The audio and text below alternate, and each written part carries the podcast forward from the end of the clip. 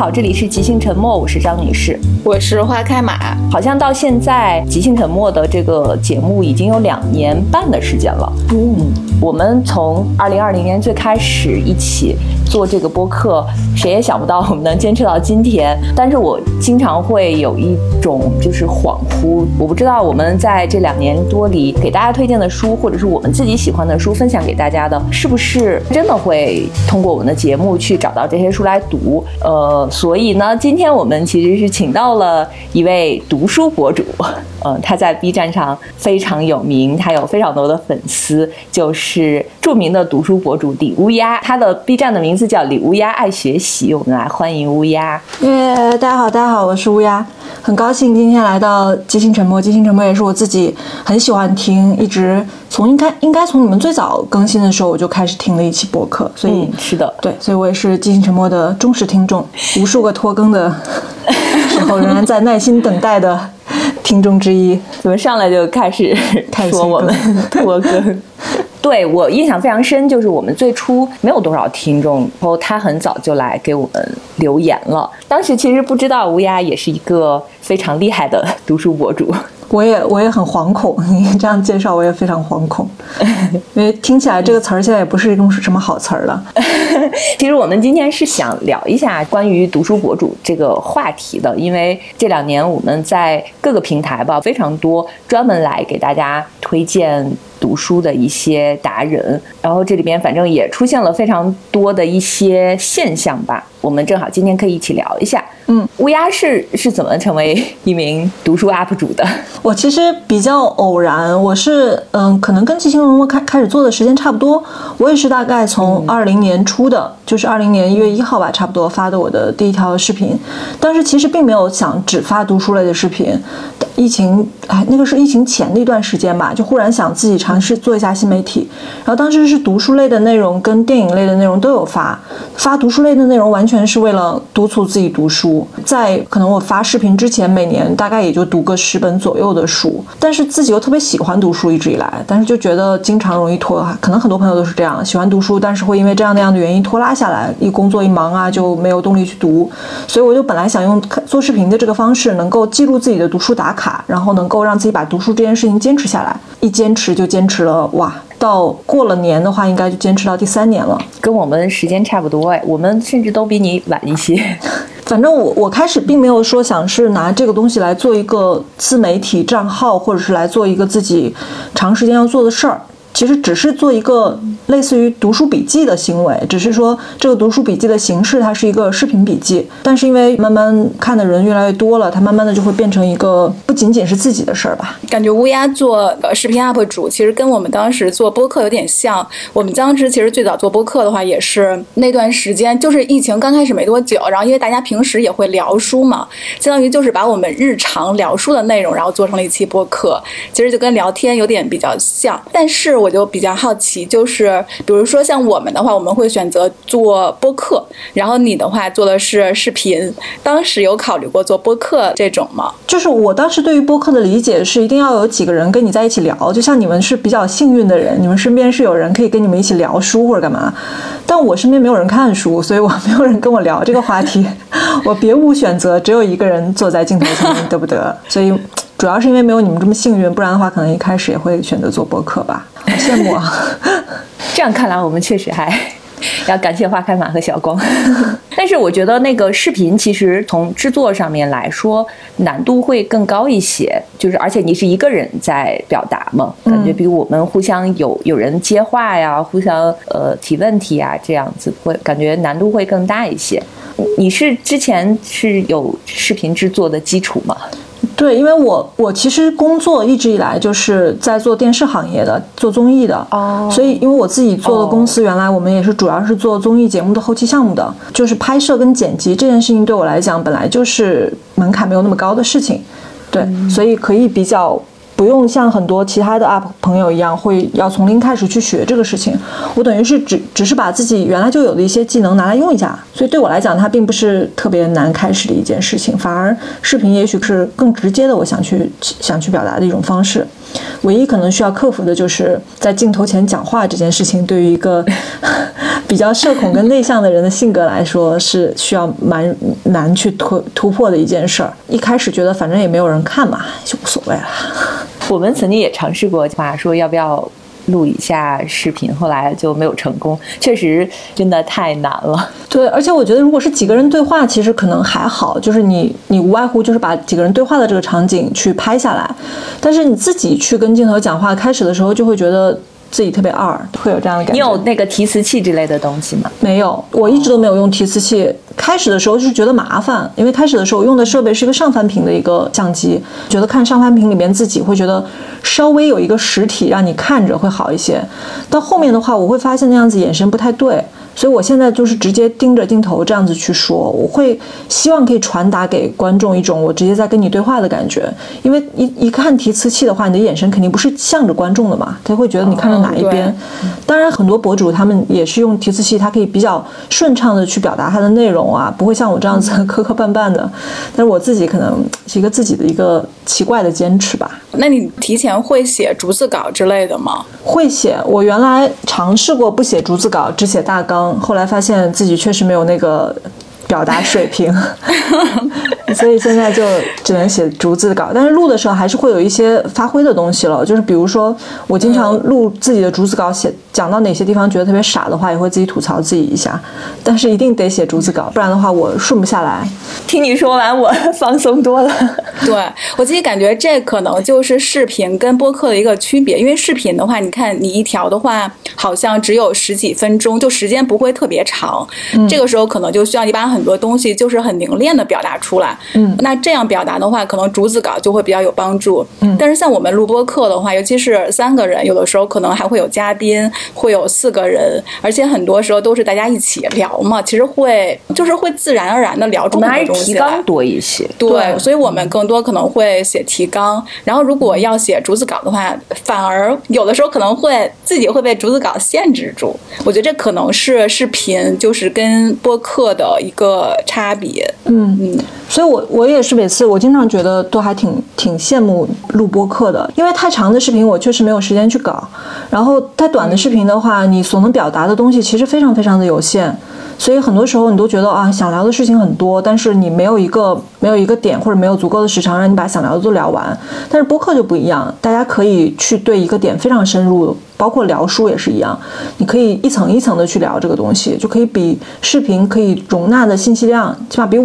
不是说涵盖所有视频啊，有很多 UP 的视频肯定信息量要充沛很多的啊，这个要话说在前面，就是比我的视频的信息量肯定是要大得多得多。但是播客确实没有办法写逐字稿，除非是一些介绍性的段落吧，我觉得有一些资料性的东东西可能可以写逐字稿，不然的话，如果播客写逐字稿，那不是跟大家轮流报幕一样，怪怪的。是是。一条视频的那个制作流程一般是怎么样的？就先做什么，后做什么？最早肯定是先看书，对，嗯，怎么来选呢？其实我原来最早的时候，因为刚才也说过，最早的时候因为视频是用来做我的一个读书打卡的，所以基本上没有所谓做视频的书这样子一说，都是我看完的书，而且我当时只是想。尽量可以让自己保持在一个礼拜看一本书这样子的时间，所以就是看完这本书之后，我马上就要做视频了。不管这本书好或者坏，我看懂了还是没看懂，都会看。所以那个时候的视频会比较的对书的挑选可能没有那么的严格，但是慢慢的，如果这样做内容的话，可能就很难满足到一些关注我的朋友的要求。所以现在看的书可能就会比之前要。大概多一倍左右，然后会从这些书里边去想哪些哪些可能可以做一个书单啊，有哪些可能适合做单本啊，有哪些可能适合做一些外延的去去选，这个不太确定，但基本上也是会根据自己阅读的情况来去来去做视频的书。我到目前为止应该极少极少，几乎没有说为了做视频而去看某一本书的。除了商单吧，对，哦，嗯，这个这个太好了，感觉对你来说，其实大部分的时间还是在看书这个环节，是吧？因为你之前就是做跟视频就是相关的工作嘛，就是剪辑对你来说，其实可能占用的时间会比较少一些。呃，也不一定，就是如果你从纯纯时间量来说，我们大概知道，如果你看一个假设嗯十万字以内的书吧，可能两个小时以内可以看得完。那如果是这本书，我纯从这两万字以内的书，呃十万字以内的书，两个小时看完来说，去对比我做视频的时间，肯定做视频时间要长很多的。因为我首先要先写稿，我基本上写稿查资料可能花半天的时间，然后写稿可能半天的时间，这样加起来的话，可能就是一天的时间了。然后录制的话，我十分钟的视频正常录。大家可能看起来稍微顺畅一些，但是因为我自己录的时候是疯狂 NG 的，所以基本上十分钟的视频录的话也得录个个把小时，差不多从前面的准备啊七七八八的也要录个把小时。然后剪辑的时间虽然是自己录的东西，可能剪辑不太难，因为但是我中间可能会用到一些，比如说包装的手法，包括去找一些影视画面的资料也好，一些呃作者的访谈也好，然后再加上我自己剪的时候。就是因为我可能是做这个的，所以有一些奇怪的。我之前也在我的视频里面有说过，有一些奇怪的执着。就比如说我用的一些电影画面里面，它的一些有源音效，我要自己去把音效配齐，我才心里边才踏实。就是这些，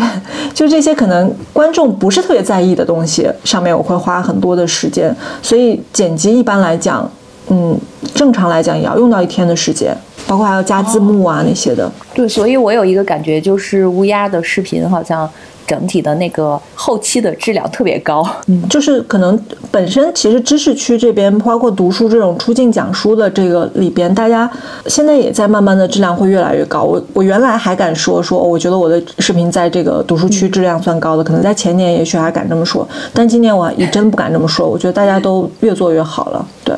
我只有安慰自己说啊，其实这些也没有什么重要的啊，把内容做好吧。我我觉得这也是一个正常现象，就是大家都开始呃对自己的要求变高了，那就会呃让观看的人可能收获更多更好的内容吧。难说。有时候单纯的是卷起来 啊，这样。但我我们三个就比较佛，我们好像知道有很多那个读书的播客，人家都做得很好，但是我们也一直在拖更，要反思一下。你看我就不客套，我觉得你们是应该反思一下，你们拖更拖得太厉害了。对。对，所以这里就有一个问题，就是像我们播客的话，就是因为我们在最最早开始做的时候，其实是严格双周更的，就是两周会更一次。对，然后到尤其是今年，感觉今年确实拖更非常之严重。但是，嗯，其实我们我们确实需要反思。但这个时候的话，也想问乌鸦是怎么做到能够按时更新的？因为这感觉其实三年的话还挺不容易的。嗯嗯，是挺不容易的，非常肯定自己这一点。其实我觉得这个事情就就你不能开始断更，就是我觉得你们啊，你看我又要说不好听的话了。我觉得你们开始拖更，就是因为你们刚开，如果你们一直保持着它两周一更，两周一更，不开这个头的话，可能就不会开始拖。但是一一拖的话，就跟我去运动这件事情一样。就如果一直坚持了每周去几次，那就没事儿。但是如果一旦因为什么事儿卡断了，那再想去的话就很难了。我也是深知自己有这个问题，所以就不敢断更，因为我是担心我一旦一断更，那我就不知道拖到什么时候去了。这个就有点像。就有点像，哎，之前我记得《Friends》里边有一集，他们有个游戏，他们几个人在传球，我不知道你们有没有印象？他们一直在传一个球，然后不想那个球落地。我现在的状态就有点像那个球已经传了很久了，但无论我多累，我也不想它落地的这种感觉。就咬也，今年有很多次都差一点断更，就有的时候会稍微水一下，但是也会咬牙把它撑过去，这样。厉害，我觉得可能是因为你是一个人，所以还比较好控制。我们之前前一阵有几个读书 UP，我们也想尝试做播客，然后但是就像你说的，一旦不是一个人的时候，就会你拖我，我拖你，你拖我，我拖你。今天这个人没拖，就你就会心里给自己找很多理由。对，需要有一个人，就是他有特别强的那种自律，才能把大家都都拉到一起，不然就真的很容易拖。刚才乌鸦说的时候，我就在想，我们今年就是我们是从什么时候开始拖更的？我好像都有点想记不清楚，就是 到底是对，就是球落地的是哪个时间点？但是感觉今年确实一直就是不定期更新。而且我我我觉得，我不知道你们有没有这样的感觉啊？就如果一旦一个事情做了很久的时候，一定是会慢慢丧失去做它的动力跟新鲜感的。对对，很正常，是的。对，因为你呃，如果不变着法法儿来做它的话，你会觉得自己在重复之前的东西。一旦开始重复的时候，你就会慢慢失去去做它的动力。是对，确实是，所以我很佩服那些更新频率特别高的一些达人，就博主。嗯，我觉得他们还挺厉害的。我都不知道他们是怎么看可以看这么多书的。之前好像我们也有讨论过，就是好多读书博主他们的更新频率非常，就是已经 已经迅速到我都不能理解他是他。你说的是小红书上那些还是哪里的？各个平台都有吧，就特别是 尤其是。呃，因为我们是这样的，就是我们几个可能也都是从业者嘛，然后在呃我们自己做的书的这个推广的过程中，也会去找一些所谓的这些读书博主来嗯推荐，然后确实是发现有很多读书博主他们的更新频率非常高。呃，其实对于我自己来说，我其实内心是有矛盾的，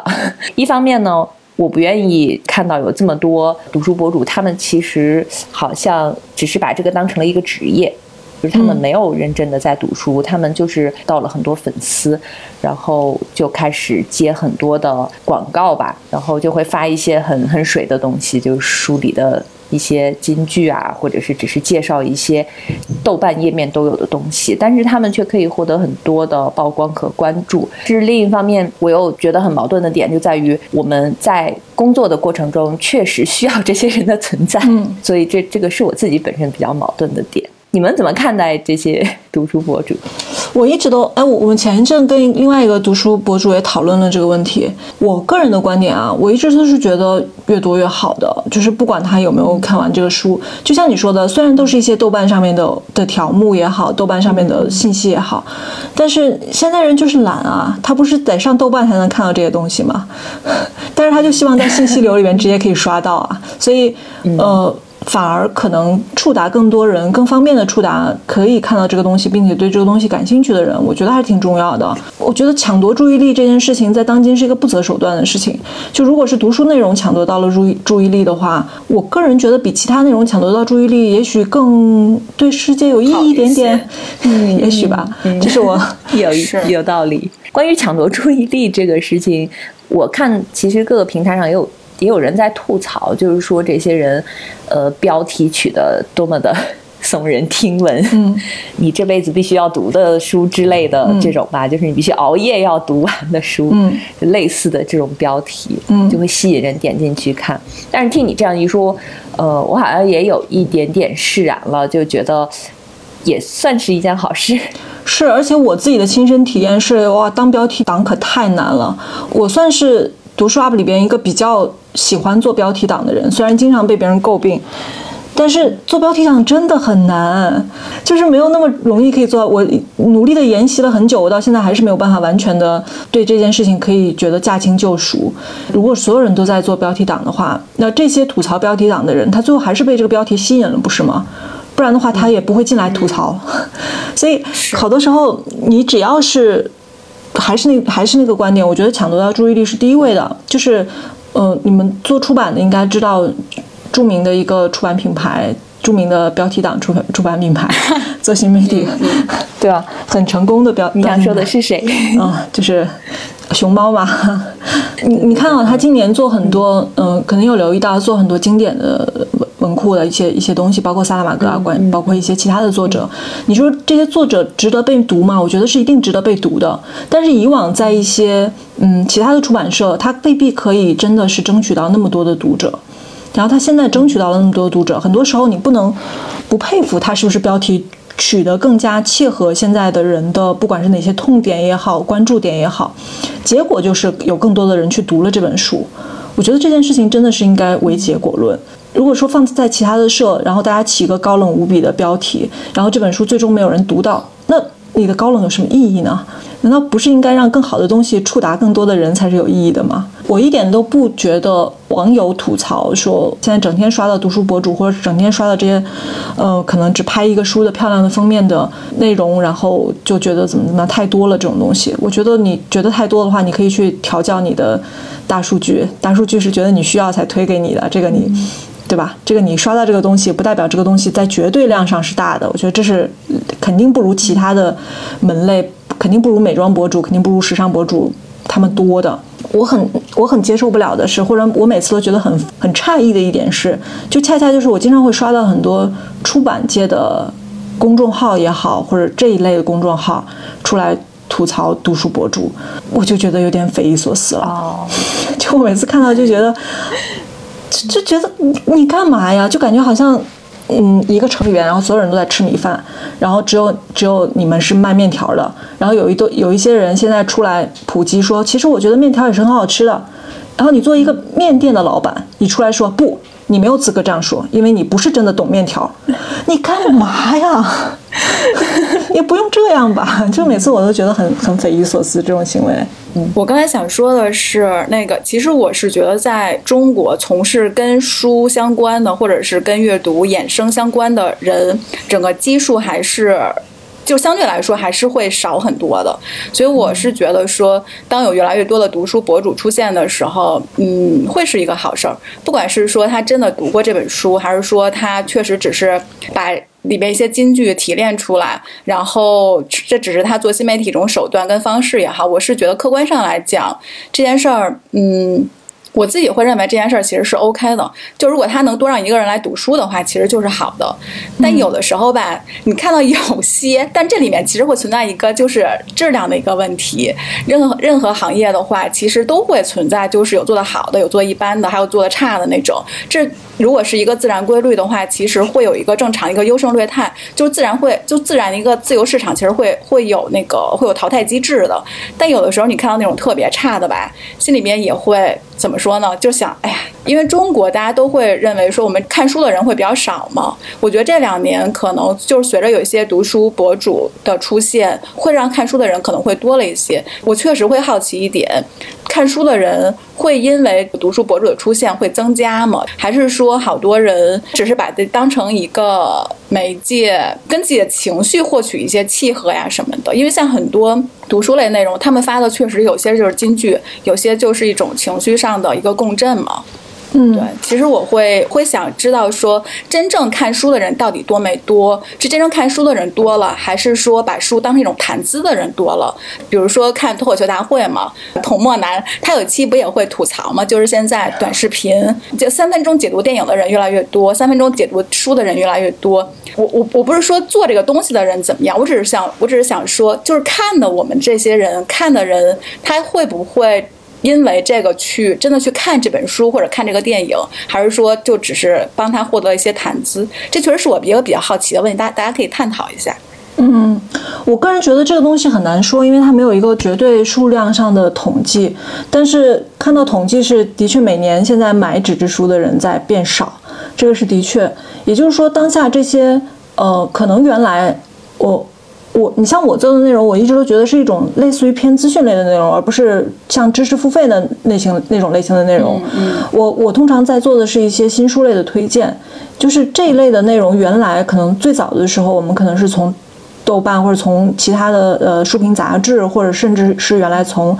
呃之前梁文道做的一些书。读书节目上，现在电视上已经看不到的那些读书节目上来，只是说在新媒体的时代，这一类的内容被我们转化成了新媒体的形式而已。我觉得这一点的话，就是没有什么跟原来的差异，只是一个媒介形式的转变。但是你说看那种呃十分钟或者五分钟的那种类读完一本书的人，最后会不会去看那种书，或者说只是把它做成一个谈资呢？我觉得这件事情也是分两两部分来看，一方面是他谈着谈着，如果是周围的人都是在谈论看书或者谈论说他看到了某一本书里面的东西，而不是在谈论一些嗯呃，我甚至举不出来其他的例子，就大家的一些当红的热梗啊什么之类的，他起码抢夺了一个话题嘛，你很难说今天他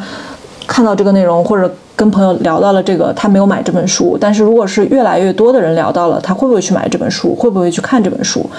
我觉得更重要的是让大家不要忘记，你的生活中可以有看书这一个选项。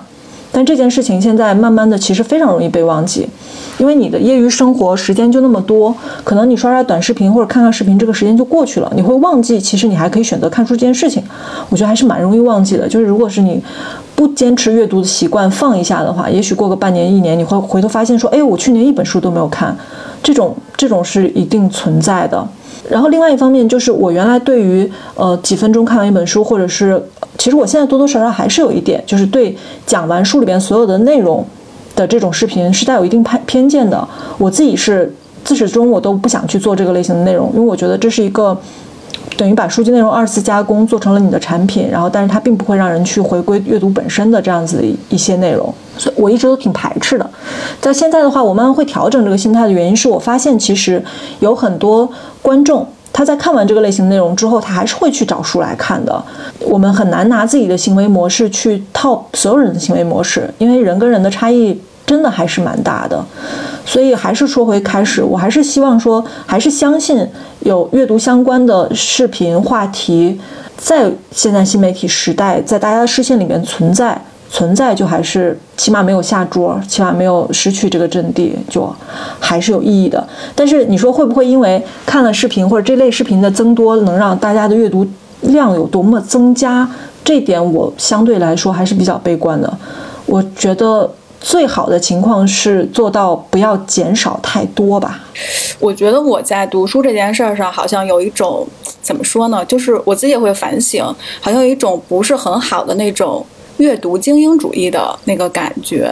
刚像刚才乌鸦说到的，其实我自己就会排斥。我坦白讲，我真的会排斥一些，就是比如说用非常短的时间把一本书的内容解读给别人听，或者非常短的时间把一部电影解读给别人来看。就是我也知道说，客观上它确实能够传递一些信息出来，然后让别人获取到，但是。我真的控制不住的，就是会对这种东西就会有排斥。我我觉得我排斥的可能也不是这个东西本身，而是很多人会夸大解读这个东西它背后的一些东西，把这做成，比如说一个非常庞大的产业。我在情绪上，我确实没有办法就特别赞同把这件东把就把解读这个东西包装成一个特别好像是非常有价值，或者是包装成一个非常了不起那么一个东西。我只承认它存在，但我觉得它没有多了不起。我是觉得，其实做这件事情的人跟消费这类内容的人，其实内心深处大家都知道他在迎合的东西是什么。其实就跟所有互联网产品一样，它迎合的人就是懒惰跟贪婪。我可以一个小时看完十本书，然后就是同时迎迎合了我的懒惰跟贪婪，而且我也不相信消费这类内容的人会觉得内心深处相信十分钟看完的《红楼梦》它是《红楼梦》这件事情。所以有的时候大家只是在只是在为自己的懒惰找一个借口而已。但是我我并不觉得他们消费完了之后，他觉得自己可以可以明白这件事情。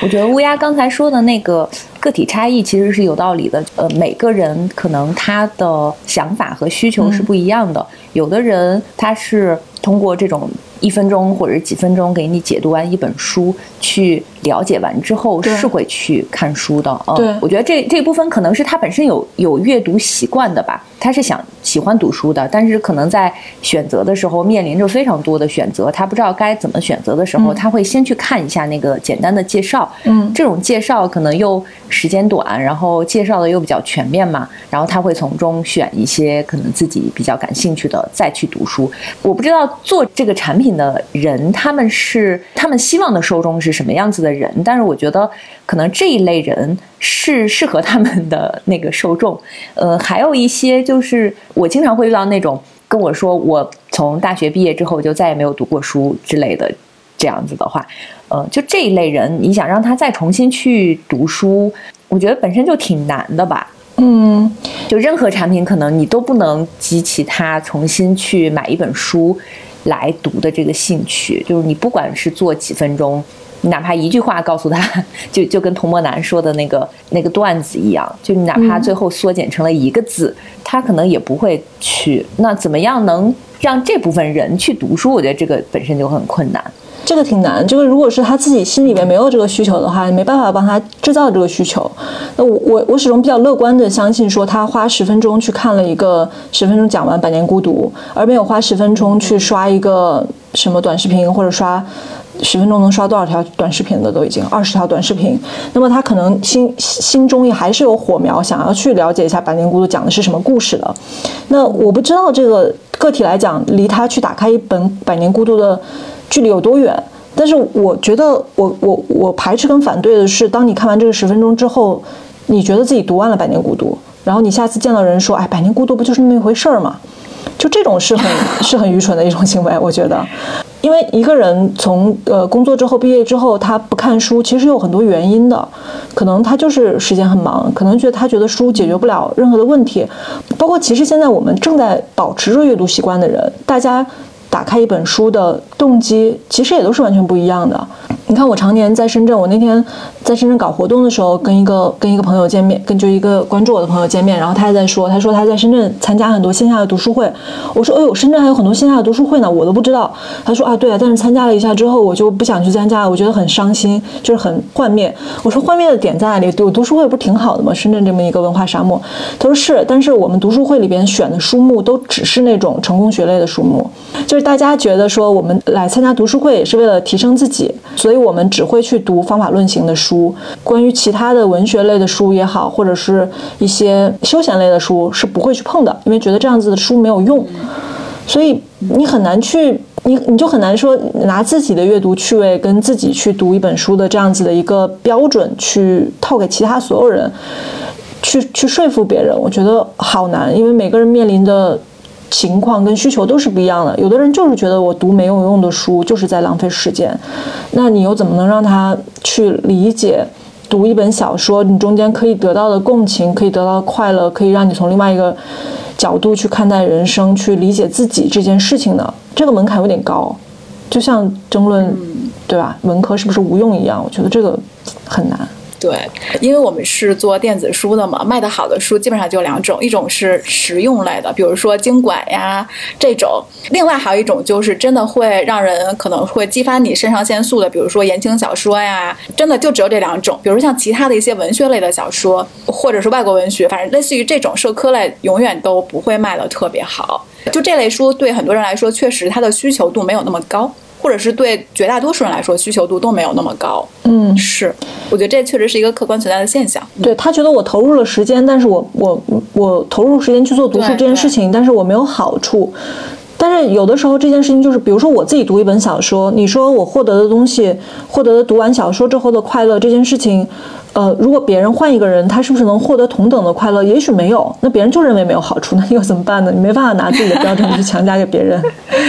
是是，确实。所以我们经常做做读书推荐，也会存在这种问题。那这本书我觉得好，我也只能说我觉得很好，然后就经常有人来骂我说你太主观了。我说那我怎么不说？我是个读者，我肯定是我觉得好，我只能我没办法替你觉得好不好，我都不知道你是谁。对，我觉得就是读书这个事情，有的时候你可能读了之后，你自己觉得非常激动，觉得特别好，但是你会发现好像身边没有人可以分享，也挺有挫败感的。我看了一本书，我觉得特别好，很想跟周围的人去聊一聊，给他们推荐，或者是。嗯，看他们是不是也有跟我相同的那个共振的那个点，嗯，但是后来发现没有。这种事情，我经常遇见，因为我我真的身边没有什么看书的人，所以我后面其实已经放弃了这件事情了，因为不太可能，就还不是说大家关注的点也不一样，就是别人去看这件事情都很难。从在网上发内容之后的这部分的需求得到了极大的满足，可以说，对。我经常会在长途的这个旅途中坐什么时间比较长的飞机啊、高铁啊这种，呃，途中或者是在出差或者是出行的呃酒店里，就是晚上睡觉前等等的这种空隙的时间，我会带着书来看。然后我现在就是每天在家里也会翻书嘛，也会看书。然后有的时候我家里人跟别人介绍的时候，就会说他特别爱看书，然后我反而有一些不好意思，因为感觉这个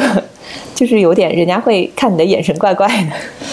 我觉得这个就很奇怪。就之前我不是接着推荐一些便携的书嘛，然后就写说可以大家在地铁上看，然后就有一些朋友留言说，但是我在地铁上不好意思打开书，我打开书的话，旁边就会有人拿怪异的眼光看我，就就听到就觉得很想叹气。但是慢慢现在在北京好像对对对，可能城市跟城市的差异也会非常的大。但我觉得大家如果是慢慢的开始养成习惯，当它变成一个。也不说大多数吧，变成一个常态化的事件的话，就不会有这样子的情况了。而且不是多么羞耻的事情。对，北京的地铁上其实还是有人看书的，我也挺多的。就是虽然少嘛，虽然少，但是我碰到的话，我还会特意去凑近，想看看他到底在看什么书。如果就是他看过的书，我看过，或者是我也感兴趣，我还觉得挺挺高兴的。对对，嗯嗯，对，因为看书确实是一个，我觉得看书是一个相对来说是比较。私密的事儿吧，嗯，但是其实我觉得任何事儿也都是需要回应的。像刚才乌鸦说，就是比如说你拍了短视频，然后因为我看你每期播放量其实都很高，然后都好几万，对，还有十几万、二十几万的。就下面如果有一些评论跟你有互动的话，其实会很开心。像我们播客也是，有一些读者他也会跟我们来互动，说，比如我们发了一期节目，下面有人说他看这本书他的感受是什么，或者他的想法是什么，这个时候就这种回应，我觉得是。就是会让做这件事儿的人还挺开心的，嗯，对，这可能就是对，就是刚才那个乌鸦说的，他的需求有一部分得到了满足，就在就是在这种回应之中、回应之间，然后大家就是聊啊聊啊什么的这种，对，而且就。而且就像你就像你说的，会不会真的做内容去影响一些人看书？我觉得我之所以可以坚持这么久，一个非常大的原因，就是因为我频繁的收到私信，会是有人说说他其实毕了业之后或者工作之后已经很久没有看书了，然后偶尔刷到我的视频，然后开始看书，然后今年已经看了多少多少本。就是每次收到这种私信的时候，我心里面就会觉得，那我不能放弃，那我一定要坚持下去。哇！就你总会，哪怕他是一个你能影响多一个人，然后你会觉得说你可以让他。找到一些在他生活里边，包括他有的时候偶尔看一些书，书真的是可以帮到人的。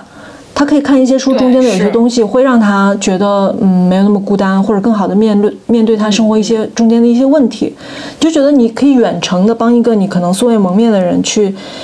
解决一些也许很小的问题，就会对觉得自己的存在更有意义一点吧。讲的恶心点话就是，不管是播客还是读书。在我看来，就是很小众的。嗯，呃，听你节目的人，他们呃有一些可能跟你看了同样的书，或者是呃有一些想法跟你相同或者不同，大家一起来比较理性的讨论，这种是我。觉得还挺不错的一件事情，但是我最近还遇到了一个事情，就是有一个读者他读了一本书，然后他呢就说这个书呃里面有错字，我需要就是他去他在一个地方购买了，然后他就要去要求人家给他退，但其实那个。只是一个作家在写作的过程中，他的语言节奏和他的习惯的问题，并不是错字。这个时候卖书的人给他解释，但是他说不行，这个就是错字。如果你不给我退，我就要去平台上曝光你。当遇到这种情况的时候，我就觉得可能有些人就我我不知道在该怎么评价这种事情。我反而觉得，要不你就别读。我。觉得这个东西，这还是一个个体差异的问题。它，嗯，我们其实是希望那个呃，能引导更多的人来读书，但是不得不承认，读书其实是有门槛的。我我是这么理解这个事情的啊，我一直都是觉得读书这件事情呢，它更像一个生活方式或者一个生活习惯，只是说这个生活习惯它本身比嗯吸毒可能好一些，但不代表它，但不代表它是一个特别特别良善或者特别特别一个可以去把人跟人甄别开来的东西。我觉得，嗯，我们可以看到很多在互联网上，他读了很多书、有很高学历的人，天天也说了一些不知道，对对吧？就觉得啊，怎么作为一个对吧博士后，然后就可以说出这种话，这这种也见怪不怪了。所以我并不觉得说他是一个多么大的甄别的标准。就无论是读书的人，他也会有这样的人那样的人，哇，只能去努力的选择看到光明的一面吧。只能去选择看到善意的一面，因为无论是哪一个群体，今天不管是读书的还是跑马拉松的，里边都会有很较真儿跟很极端的人。他只是这些性格比较偏激或者比较较真儿的人，正好来读了书而已。嗯。我是觉得现在整个，比如说读书市场，呃，当然我我只我只是非常简单粗暴的，就是讲一下啊，就比如说像我们播客，最早确实是出于兴趣跟自己喜欢，然后做了这个播客。乌鸦的话，像刚才乌鸦自己讲，他其实是为了督促自己读书，然后成为了读书类的 UP 主。我觉得我们这一类人。我只是真的简单粗暴的分一下类啊，可能就确实是基于自己的一个内心的一个需求来做的吧。嗯，呃，但是可能还有一类读书博主的话，呃，是把这当成一项就是怎么说，或者是工作，或者是盈利手段。呃，对对对。对，所以这个时候也想问一下乌鸦，因为乌鸦在主页里面会写说他不接受任何图书的推广，嗯对，就是，所以所以你就是你的这个读书的呃那个就是你的这个这个节目呃乌鸦爱读书，你你之后也就就怎么说就是不会用它来变现吗？咱们也不能说不会变，对变不会不会变现，太好了对，也不会也不能说不会来变现这么不吉利的话，这也对吧？这也太不吉利了。只能说我其实很好奇，你刚才说说他们如果是出发点就是为了拿这个来盈利的那些人，我非常好奇他们是怎么做到的，能不能对告诉一下？不是那种图书本身不能不怎么能盈利，就对是我我从我从从业者的角度对啊你应该都很知道它这点本身是不能盈利的，嗯但是它并不是说从出版方这边来盈利。那它是什么呀？你你你真的解答一下我我我比如我们我们经常看到的，特别是小红书比较多吧，嗯我不知道其他平台，嗯小红书比较多，他们会发好多很美的图，然后最初他们可能就是在这个图里有书，但是其实它的场景。嗯，哦我最近好像跟我的同事还专门研究过，就是突突然出现了非常多的书桌博主，哦就你们知道书桌博主就里面摆一些其他就是他会拍他的书桌，对他这个书桌里边。呃，最初可能主要是书，就是介绍他的书，但是慢慢的，你就会发现这个书桌里的东西越来越多。他除了书，可能还有，呃，放书的那个支架，嗯然后有台灯，有什么钢笔或者是笔记本，甚至还有一些什么植物啊，就是我们能想到的，其实都可以囊括在书桌里。这个时候，你就会接到很多不是图书的 商务，哦，我懂，我我我而这种的费用可能会比图书高高很多。嗯，但是仍然是要谨慎的劝一下大家，不要因此去选择做一个读书博主，因为我觉得读书博主一，对吧？你你你你还是要去看一下书的，这个嗯本身的你付出投投入的时间成本就比较高。第二个，它本来就是一个流量很低的区域，你有这个功夫，你不如去做直接做家居或者美妆类的。它本来这个综合流量它没有那么高。第三，就刚才就张女士所列出的那些书桌上面摆的东西，那一只手也是数得下来的，你能接多少啊？不要，它无法变成一个事业或者是一个可以稳定盈利的手段去做。我个人觉得不是特别靠谱啊。当然，现在有一些那种。呃，教大家如何做读书博主，然后实现读书自由或者实现变现的那些，我觉得就纯粹只是缺德了。这个，对吧？我作为一个做了两三年的，然后就是 B 站上二十多万粉丝，虽然说多不说，但是也是起码有个二十多万粉丝的，就是谨慎跟大家说，真的，那那可不仅是二十多万粉丝，我感觉你都快三十万了吧？就是就就不管不管多多大量嘛，肯定是跟人家大 UP 或者百大没得比。但是我觉得这，你你要靠这个去去赚钱是不太可能。就所以你说不接图书推广，是因为接图书推广确实赚不到钱啊。而且，对啊，你但凡如果是可以免费看书吧？你看不完那么多书啊，而且而且所有做了读书 UP 的人应该都很明白这点，就是当你呃开始有第一次有出版社给你寄书的时候，非常高兴，就觉得自己被看到了，然后觉得哇，我以后是不是可以不用买书了？但是这件事情过了一段时间之后，它就会变成一个，我我有我真的有认识读书 UP 朋友，然后。因因为收了出版社的书，需要花大量的时间去看很多平时自己可能也不感兴趣、可能不会去看的书。对，我开始的时候觉得这是一个可以跟某一些书不期而遇，可以打开自己的阅读面的一个契机，我觉得蛮好的。但是久了，你就会发现，其实很多书，其实我们讲的难听一点，是不值得你去花时间的。然后你的有限时间还必须留在那些你自己感兴趣，或者是你觉得可以产生优质内容的书上，而你的时间只有那么多。我的阅读速度在读书 UP 里边也不算快的，我可能一年也就只能看个一百本书左右。但是我有很多朋友，他们是正正儿八经可以看个两三百本的，虽然每次说出来都都会被骂，但是前提是他们真的是用了大量自己的生活时间，还有工作课余的时间去去看书，去为了帮大家去选书，去稳定的输出内容，他们实实在在的看了那么多书，所以我觉得接图书推广变现这件事情是。完全不可行的一件事情。每次我我开始的时候看到别人，可能我经常推一本书的时候推的非常的言辞恳切，然后就会有人怀疑你是收了钱了。现在也还有，我前一阵好像看到别人说啊这个恰饭 up 什么之类的，我都想说，我开始的时候还很想解释，后来觉得。啊，就是你已经哭笑不得了，就觉得我去哪里掐？请问你给我指条道，我去哪里掐？没有一个美妆博主会在自己的主页说不接任何美妆类的推推广。如果是一个读书博主在这边写不接任何读书类的推广的话，他能是因为什么？这个逻辑你想一想。但是后面我想了一下，觉得这件事情可能大家是一个本质上面世界观的不同吧。就是他会觉得你去推荐一本书也好，你去推荐干嘛也好，你这么言辞恳切，他不会理解为你这是一个利他的行为，他只会觉得说你肯定是收了钱了。这是他他他这个人他自己理解世界的这个观念的局限性，那你也没有办法跟他争这点。你如果想跟跟他说说，因为我真的是觉得这本书好，他理解中的世界不是这样的，他就理解不了你在说什么。想起来我们在年初的时候，然后我们在群里还兴致勃勃的说，今年我们要。接品牌，我们要接广告，我们要挣钱，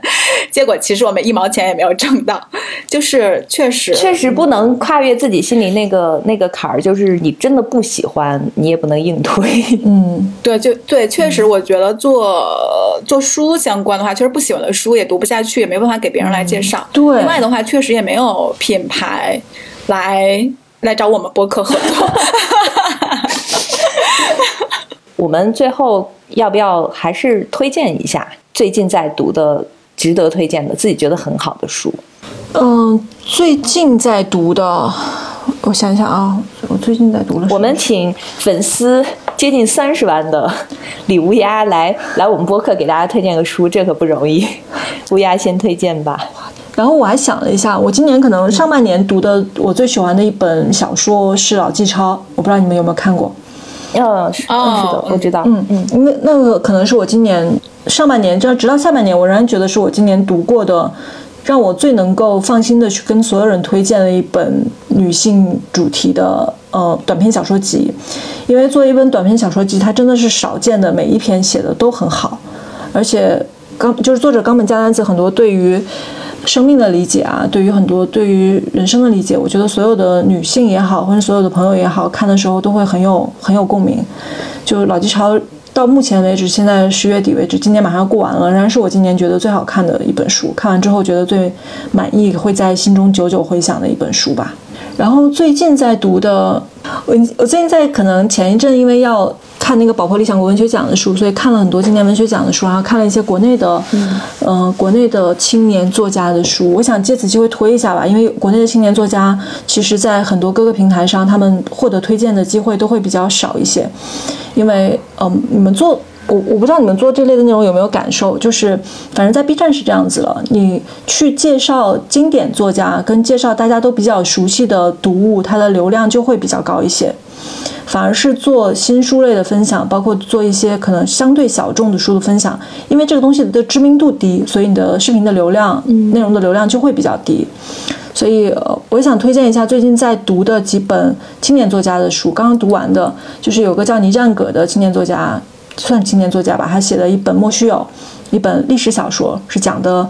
呃，南宋时期岳飞。他的一个经历，然后但是这本小说是以多视角的叙事来讲的，有点 POV 的那种感觉，就是从他的儿子岳云，然后当时的皇帝，然后秦桧，然后以及他另外一个儿子岳雷的角度去讲述了这样的一段历史，写的非常有意思，而且文采也很好，读起来会很顺畅，不像那种普通的历史读物那么的枯燥，但同时呢又，同时就让你换一个角度去想了他们的人生，当时的一些事情，对我来讲。是一本很有阅读快感，而且读完之后很有启发的一本书吧。刚才乌鸦说到那个就是新人新人作家，我也有这种感受，就是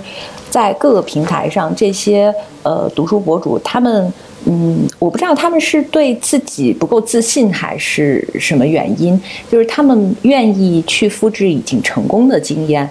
比如说这本书本身已经很有名气了，他们再来呃推荐或者是介绍，可能。会获得更多的曝光吧，但是如果是一本新书，没有别人来推荐过，他们就有点不太敢去推荐。这样我觉得其实对新人是不太友好的。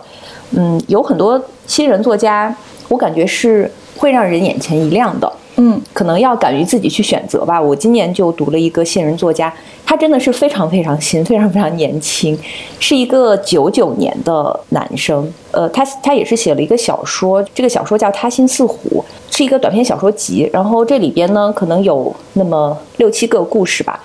看你光看这个他的这个小说，你是看不出来他是一个九九年的人，九九年出生的一个作家，呃，非常老道，他的比例也非常的老道，有一点点那种悬疑罪案这种类型。每一个故事里边都会有一些很社会非常底层的人，像在路边开那种夜市。做那种美食摊，就是在开在路边的那种，这种摊主，或者是很偏远地区基层派出所的小警察，但是他们身上发生的这些故事，你会有一种感觉，就是像在看电影，呃，那种西部片，它这个故事千回百转，就是你以为可能真相是这样，但是你会发现其实。不是，就是每个人的背后，他都隐藏秘密。就整个他的这个写作框架，其实是非常完整，也非常成熟的。就是每个人，你都可以追溯到他的很久以前。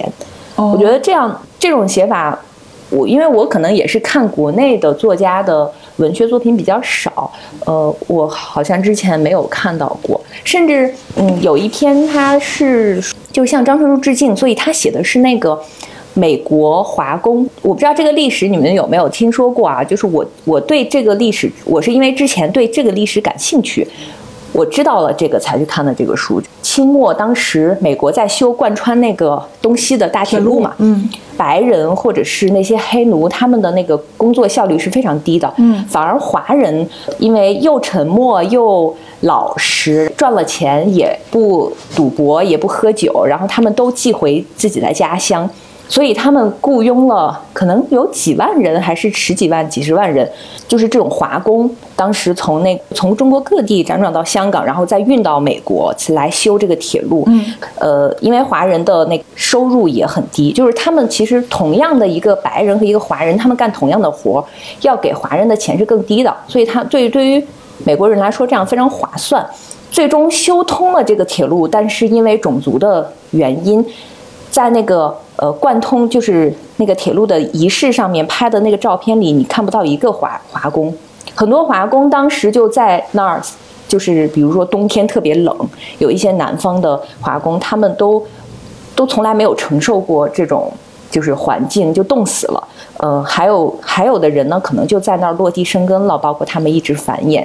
到现在。嗯，我他其中有一篇是这样的一个背景的故事。呃，我是觉得这个书还挺值得，叫叫挺值得看一看。叫什么名字？刚才你说那个这个这个小说原来在连载的时候叫人呃人性凶猛，但是因为你们懂的原因，嗯，所以后来改名叫他心似虎。他心似虎。嗯，对他每一篇小说都用一个动物来比喻人啊，大家看一下，听起来挺有意思。这个是我最近就是你刚刚说到那个青年作者，我觉得这个是也值得被关注的一个青年作者。嗯。那我最近看的书跟你们俩差别还挺大的，因因为我之前一直看的书其实都集中在小说呀，然后社科呀，然后就是各种，但是我确实对经济啊什么完全没有兴趣。但是我最近在看那个《置身事内》，我想给，尤其是最近这一两年的经济形势吧，还是想给自己扫扫盲。然后我确实觉得，我看完《置身事内》之后，就蓝小欢写那本，嗯，我确实觉得看完这本书，就对于像我这种就之前可能完全不关注什么政策呀、经济的人，确实还是一个比较不错的一个扫盲的读本。所以看完这本书，你可能会知道说，那过去中国二十年政府的一个机构大致是什么样子的。脉络是什么？以及说，比如说过去那些年，不管是四万亿的计划，还是说中国房价的过去过去十年为什么会飙升，它背后的原因是什么？政策是怎么参与的？然后会有一个比较基础的一个认识吧。可能就是比如说一直关注这些的人，也不会觉得这有啥。但是对于我来说，因为之前确实是实在是太不了解了，然后看完之后会觉得说会了解一下。可能因为有一些，比如说前几年房价涨成那样，跟我们其实切实相关的。但是为什么会涨成那样？然后你可能会有一个比较初步的一个了解。所以我是觉得，嗯，如果想就是想了解的人，呃，一个看这本书还是能有一个比较基础的一个认知。我会觉得这本书，在我比较浅显的经济学的框架内，我会觉得这本书还不错。就作为一个入门的读本来看，还不错。嗯。今天其实非常开心能跟乌鸦来聊一下，就是关于读书这些事儿。因为之前的话都是我们我们播客，就是我们主播三个人，然后一起会聊分享一下我们会读什么样的书。但坦白说，读书播客我们也做了三年了，乌鸦也是做了三年的一个读书的 UP 主，然后一起来聊一下，说我们到底做的这是一件什么样的事儿，然后我们在做这件事过程中会有什么样的困惑，然后会遇到什么样的问题，然后大家互相交流一下彼此的想法吧，我觉得还挺好的。嗯，所以今天谢谢乌鸦。好啊，今天从乌鸦这里得到了非常多的能量，就让我们再坚持下去，尽量保持就是有规律的更新。对，我们要讲乌鸦学习你这个。话说的非常不坚决，我们先把 flag 立在这里，接下来多久更一次？确实，我觉得你刚才说的也是。我我很心虚，我确实不敢立这个 flag。好啊，也希希望大家啊，反正听到这个播客的都都都已经在听了，所以希望大家继续支持他们这档拖更的播客。然后因为正因为拖更，所以每一期都来之不易。大家也去关注乌鸦的呃乌鸦爱学习，对，李乌鸦爱学习。每周五十一点四十五分准时更新，欢迎大家来 B 站找我玩。嗯，哇，这么准时。花开马，我们真的要反思一下了。搞得我们真的很心虚。呃，那我们今天就到这里，呃，期待我们下期再见。好啊，谢谢乌鸦，谢谢，拜拜拜拜。拜。